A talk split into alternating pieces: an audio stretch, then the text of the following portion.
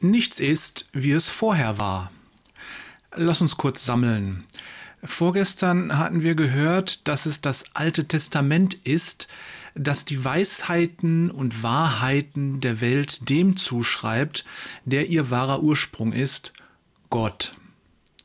Die Israeliten als Gottes auserwähltes Volk hatten damit das Vorrecht, als erste Menschen in der Geschichte hinter den Vorhang schauen zu dürfen und sie durften erkennen, alles kommt von Gott und alles dient ihm. Es gibt keine Weisheit und keine Wahrheit außerhalb von Gott. Natürlich ließ Gott sie auch noch andere Dinge erkennen, aber uns geht es in dieser kleinen Reihe nur um den Aspekt der Weisheit und Wahrheit.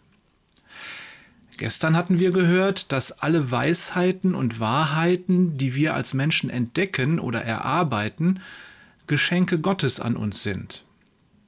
Die Bibel sagt, ein Mensch kann sich nicht das geringste selber nehmen, es muss ihm vom Himmel her gegeben werden. Johannes 3, Vers 21.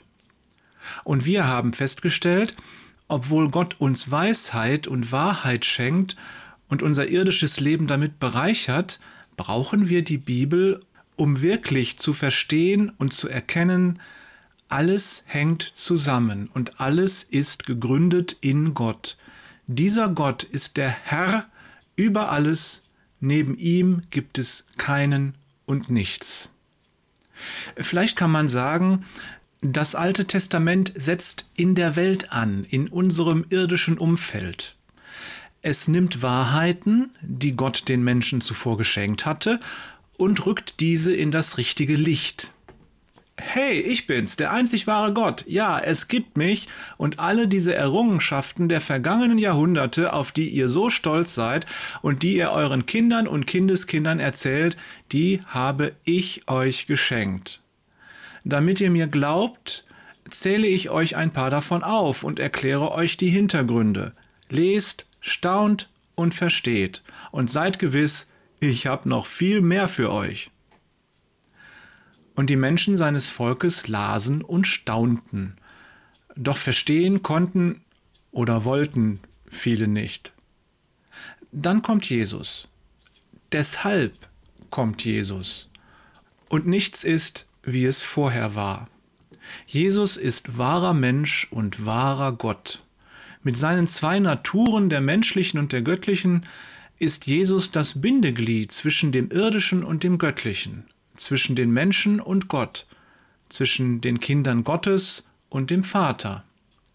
Und damit ist er auch das Bindeglied zwischen der göttlichen Wahrheit und Weisheit und der irdischen Wahrheit und Weisheit.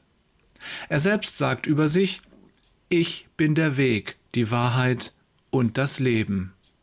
Johannes 14, Vers 6.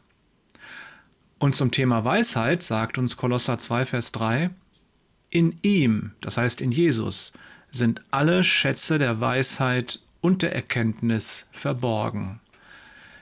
Hier ändert sich etwas ganz gewaltig, merkst du das? Der Fokus verschiebt sich, der Schwerpunkt verlagert sich, alles drängt zu einem Punkt, zum Mittelpunkt, zu einer Person. Weißt du, welcher Ausdruck mir jetzt gerade in den Sinn kommt? Der Urknall. Vielleicht ist Jesus der wahre Urknall. Eigentlich geht's doch jetzt erst richtig los, oder?